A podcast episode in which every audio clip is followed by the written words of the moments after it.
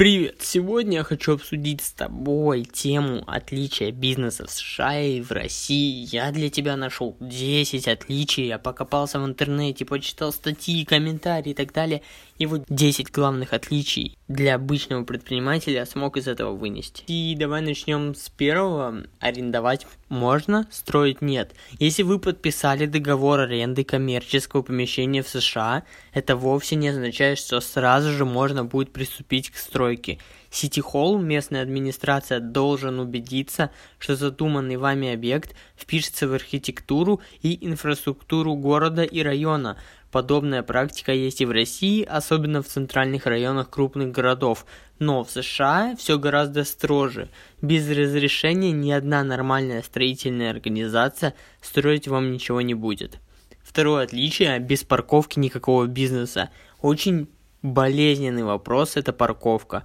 Например, предприятие общественного питания в штате Миссисипи – должно располагать одним парковочным местом на каждые 100 квадратных фута. Площади в зависимости для офисов э, чуть другая норма, в зависимости от заведения. Если вам не хватает, значит в администрации разрешения вам не дадут, и ваш договор аренды можно смело расторгать, от него нет никакого толка. В подмосковных Химках курьеры большинства ресторанов с доставкой паркуют автомобили во дворах жилых домов, вдоль трасс, блокируют подъезды аварийно-спасательных служб. Иными словами, требования к парковочным местам в США хоть и суровые, но справедливые. Третье отличие, срубил дерево, заплати 20 тысяч долларов. Бизнес США должен думать не только о продукте или услуге, но и о том, какое влияние он оказывает на окружающую среду. В России срубить дерево, которое закрывает фасад, ничего не стоит. В США такой номер не пройдет. Штрафы за несогласованную вырубку деревьев доходят до 20 тысяч долларов за одно дерево. И это если дерево не занесено в Красную книгу. Размер штрафа зависит от диаметра ствола загубленного вами дерева. Чем диаметр больше, тем естественно больше и штраф. Четвертое отличие – рынок агентов. Большинство собственников коммерческих и жилых помещений в США работают с потенциальными арендодаторами только через агентов. Агенты – ребята хваткие и своего не упустят – в ход идут всевозможные уловки, рассказы о других претендентах на помещение, упоминание ограниченного количества предложений на рынке в целом, я наткнулся на одну из статей, человек пишет, после одного общения с агентами меня не покидало чувство тревоги. Казалось, что решение мы должны принять буквально до вечера. Приходилось каждый раз говорить себе, что это всего лишь деловые манипуляции, а с выбором помещения спешить не стоит. В этом отношении российские агенты тоже не отстают, но они же все-таки более склонны ссылаться на требования собственника, тогда как американцы руководствуются общими правилами игры на рынке. В российских регионах многие собственники сдают помещения сами, в Америке это редкость, очень большая редкость. Пятое отличие – личные гарантии. При заключении договора аренды коммерческого помещения в России обычно требуется внести платеж за пару месяцев или же один месяц и обеспечительный платеж в качестве депозита. Другой человек, на которого наткнулся, пишет, э, в Химках мы сделали банковский перевод собственнику в размере трех месячных платежей по факту подписания договора. В США к этим требованиям еще добавляется необходимость предоставления личной гарантии со стороны человека, чье материальное положение не зависит напрямую от результатов деятельности той компании, которая арендует помещение. Если бизнес арендодатора не пройдет, персонал-гарантор будет вынужден вносить арендную плату на счет арендодателя и собственного кармана, поэтому перед заключением договора аренды довольно придирчиво проверяют его финансовое состояние. Шестое отличие – без архитектора никуда. Важную роль на этапе согласования проекта будущего ресторана в Сити Холл, например, в США играет архитектор. Его задача подготовить все чертежи и фотографии помещения таким образом, чтобы вы получили разрешение. Архитектор, с которым вы сотрудничаете, потратит очень много часов, чтобы просто согласовать объект. Но он не берет в основном ни, ни копейки денег, потому что до сих пор нет понимания, поспособствовала ли его работа получению разрешения на строительство или же нет. В России мы часто слышим фразу «Вы сначала начните строить, а согласуйте все потом». Архитектора пригласите, чтобы он нарисовал вам как нужно. В США подобный сценарий невозможен. Знающего архитектора необходимо привлекать на самых ранних стадиях проекта. Седьмое.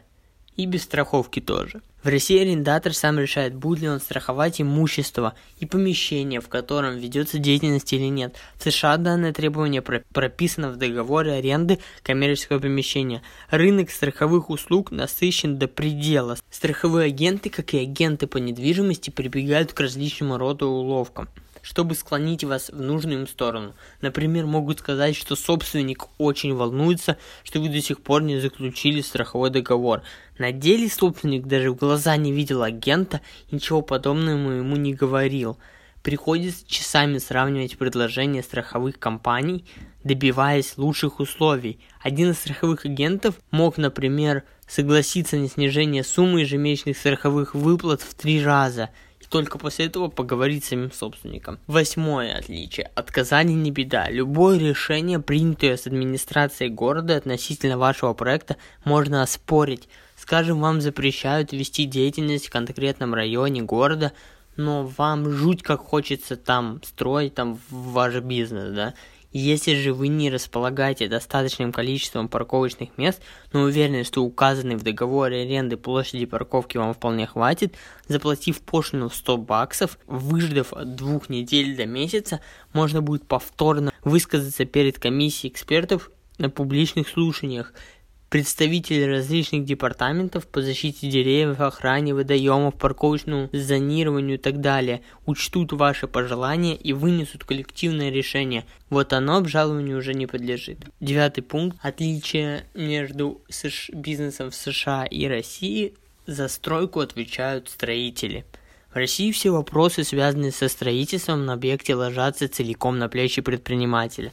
Если работа выполнена некачественно, Именно он будет оплачивать все штрафы за нарушения, которые выявят надзорные органы. В США разрешение на вашу стройку получаете не вы, а ваш подрядчик, строительная компания. Если нарушения все же будут выявлены, скажем, обнаружится, что у вас неверная ширина дверного проема или некорректный диаметр сечения канализационной трубы, то штраф заплатит архитектор и строительная компания, так как это их зона ответственности, а ты, в свою очередь, как предприниматель, не заплатишь ни копейки.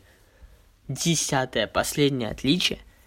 Люди работают, а не отдыхают. И тут я наткнулся на очень интересный комментарий от пользователя. Он пишет, в России у меня возникало ощущение, что подрядчики и поставщики не очень-то горят желанием сотрудничать. Сотрудник заболел, вам перезвонят – я еще не прочитал ваше письмо.